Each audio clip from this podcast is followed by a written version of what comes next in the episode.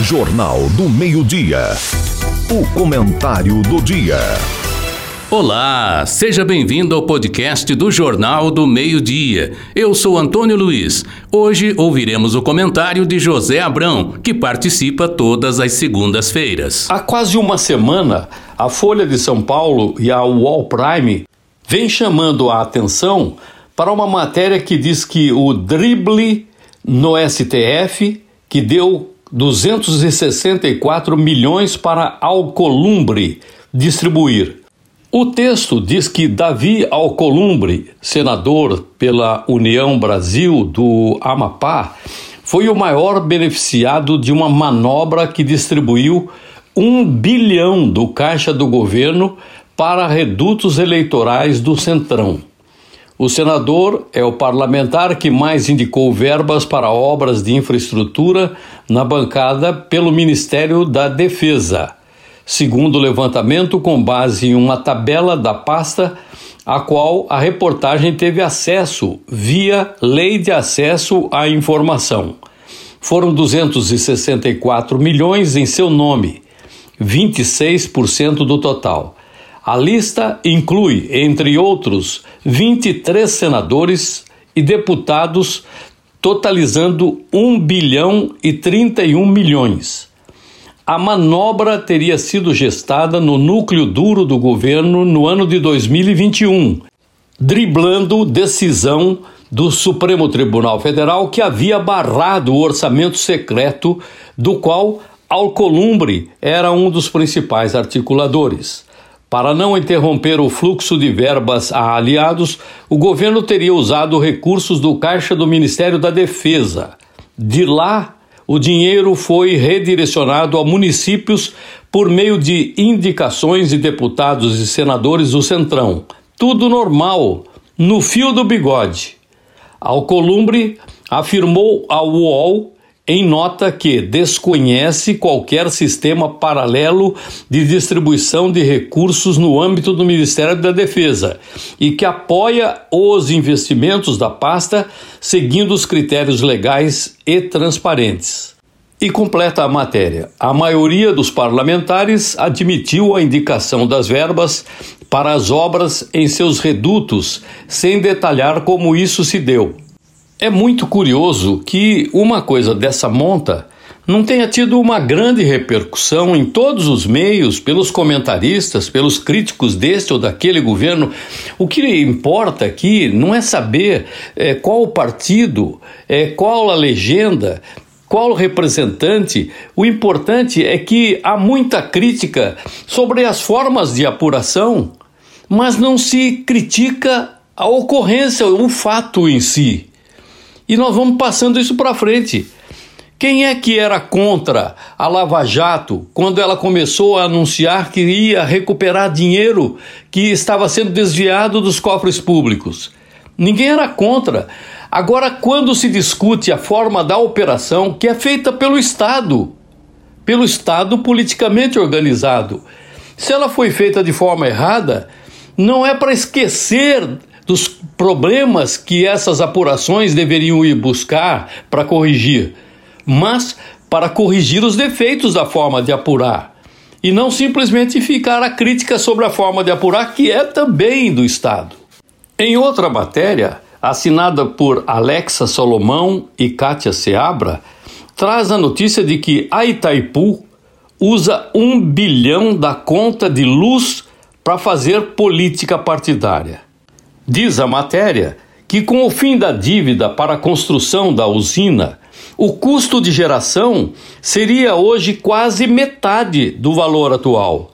Essa usina começou a ser construída praticamente há 50 anos atrás. E continuam as jornalistas. Causou desconforto no setor de energia a ampliação da área de influência da hidrelétrica de Itaipu no lado brasileiro. A região com direito a receber projetos socioambientais e de infraestrutura passou de repente de 55 para 434 municípios, levando o gasto para quase 1 bilhão 193 milhões e 900 mil dólares. Especialistas questionam o uso de um recurso que foi cobrado dos consumidores e agora poderia ou deveria ser devolvido em forma de desconto ou em obras de melhorias do sistema elétrico, além do atendimento àqueles 55 municípios. Mas por que, que de repente aumentaram para 400 e tanto? E por que que esse dinheiro não veio em forma de redução na conta de luz? Tem muita gente que não consegue pagar a luz.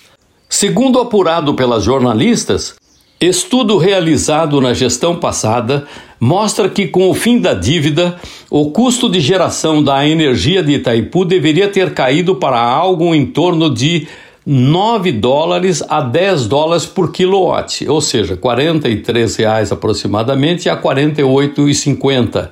A gestão passada teria fixado esse ano o valor de R$ 61,42 o quilowatt, mas sem negociar com os paraguaios.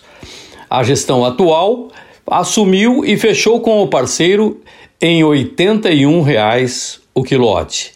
Ouvido pela reportagem, Edivaldo Santana, ex-diretor da ANEEL, Agência Nacional de Energia Elétrica, disse, aspas, encontraram uma maneira de driblar a redução da dívida contra o consumidor brasileiro, porque isso não deixa a tarifa cair como deveria. Vejam que a expressão driblar aparecia lá naquele escândalo que a Folha de São Paulo chamava a atenção do Alcolumbre e outros parlamentares, e agora volta também com relação à energia elétrica, que nós estamos pagando a mais para verbas serem distribuídas para além dos municípios que já eram comprometidos na época da construção da usina, ainda ampliaram esse número de municípios e não sem nenhuma justificativa é uma cobrança dobrada de imposto. A gente já paga imposto sobre a energia elétrica. Então, essa redução deveria vir para a tarifa e não ser distribuída como verba política. Isso está ocorrendo porque não há concorrência no setor para todo mundo. Porque se houvesse, o governo seria obrigado a oferecer a energia de Itaipu ao menor custo e não mantê-lo entre as mais caras do Brasil. Quem questiona a iniciativa avalia que o convênio com a Caixa, nesse aspecto, é um instrumento para garantir o repasse e a baixa contábil do bolo de recursos, ainda que os projetos venham picados das prefeituras beneficiadas. Segundo a reportagem declara ter apurado, ainda é um quebra-cabeça saber qual será o canal de repasse para a universidade. Em nota, a assessoria de imprensa da hidrelétrica afirma que a missão de Itaipu, conforme consta no plano estratégico aprovado pelo Conselho de Administração, é gerar energia elétrica de qualidade com responsabilidade social e ambiental, contribuindo para o desenvolvimento sustentável do Brasil e do Paraguai. Fecha aspas. E que todos os esforços seguiam por essa premissa. O que importa aqui nos dois casos é que haja apuração e não simplesmente uma crítica aqui ou outra acolá, como no primeiro, no primeiro caso, é, críticas isoladas, mas nenhuma apuração. E quando se fala de, de apurações, se critica a forma de apurar, que é o próprio Estado, como eu disse. Então, é preciso não cair na armadilha de que eh, seja uma coisa infundada, a forma de apurar não foi adequada. Olha, quem apura é responsável por fazer isso de forma adequada, sem injustiças, verificando responsabilidades e punindo aqueles que efetivamente tiverem culpa, aqueles que efetivamente fraudaram a aplicação do dinheiro público, porque afinal de contas a gente paga toda essa estrutura para que ela trabalhe em benefício do povo brasileiro e desenvolvimento do país, e não o contrário, para não estarmos subsidiando um trabalho que funcione contra o interesse da população brasileira pagadora dos impostos.